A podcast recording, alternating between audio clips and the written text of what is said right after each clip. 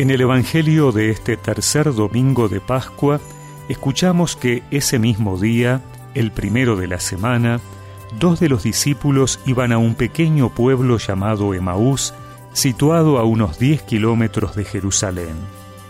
En el camino hablaban sobre lo que había ocurrido. Mientras conversaban y discutían, el mismo Jesús se acercó y siguió caminando con ellos pero algo impedía que sus ojos lo reconocieran. Él les dijo, ¿qué comentaban por el camino?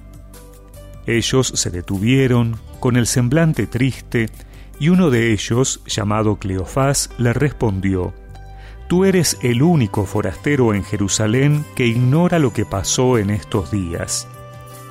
¿Qué cosa? les preguntó. Ellos respondieron, lo referente a Jesús el Nazareno, que fue un profeta poderoso en obras y en palabras delante de Dios y de todo el pueblo, y cómo nuestros sumos sacerdotes y nuestros jefes lo entregaron para ser condenado a muerte y lo crucificaron. Nosotros esperábamos que fuera Él quien librara a Israel, pero a todo esto ya van tres días que sucedieron estas cosas. Es verdad que algunas mujeres que están con nosotros nos han desconcertado.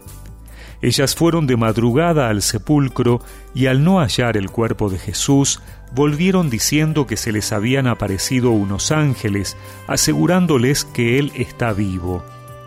Algunos de los nuestros fueron al sepulcro y encontraron todo como las mujeres habían dicho, pero a Él no lo vieron. Jesús les dijo, hombres duros de entendimiento, ¿cómo les cuesta creer todo lo que anunciaron los profetas? ¿No era necesario que el Mesías soportara esos sufrimientos para entrar en su gloria? Y comenzando por Moisés y continuando con todos los profetas, les interpretó en todas las escrituras lo que se refería a él. Cuando llegaron cerca del pueblo a donde iban, Jesús hizo ademán de seguir adelante. Pero ellos le insistieron, Quédate con nosotros, porque ya es tarde y el día se acaba. Él entró y se quedó con ellos. Y estando a la mesa, tomó el pan y pronunció la bendición. Luego lo partió y se lo dio. Entonces los ojos de los discípulos se abrieron y lo reconocieron, pero él había desaparecido de su vista. Y se decían, ¿No ardía acaso nuestro corazón mientras nos hablaba en el camino y nos explicaba las escrituras? En ese mismo momento se pusieron en camino y regresaron a Jerusalén.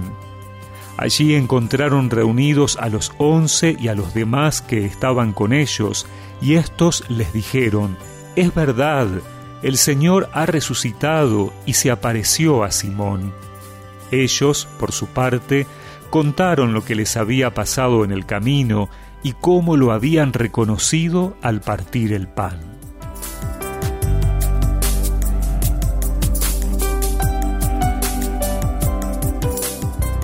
Los dos discípulos se vuelven desilusionados. Esperaban algo de Jesús que para ellos no ocurrió. Se van de la comunidad porque creen que todo ha sido un fracaso. Hoy también muchas personas, o tal vez nosotros mismos, nos hemos alejado de Dios, de la iglesia, porque no ha ocurrido lo que esperábamos.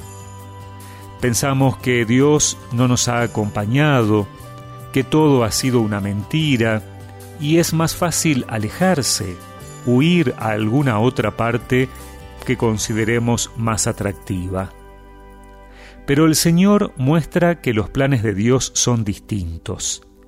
Les hace entender, los ilumina, su corazón arde y al reconocerlo deciden volver a Jerusalén, aunque sea de noche. Jesús nos enseña que estamos llamados a ponernos al lado de aquellos que caminan desilusionados o decepcionados, somos invitados a llevar la palabra de Dios que haga volver a entusiasmar, a mostrar que Él está vivo, abrir los ojos a quienes no puedan reconocerlo en su angustia o tristeza. Hoy es una invitación a dejar que Jesús camine con nosotros y a volver a la comunidad donde confirmamos que es verdad, que Él ha resucitado.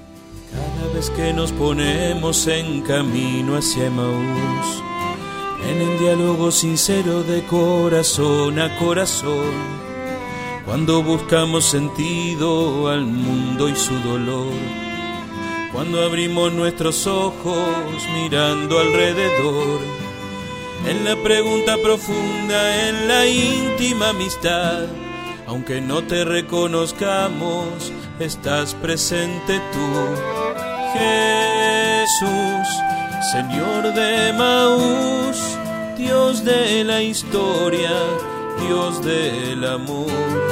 Jesús, Señor de Maús, resucitado a nuestro lado.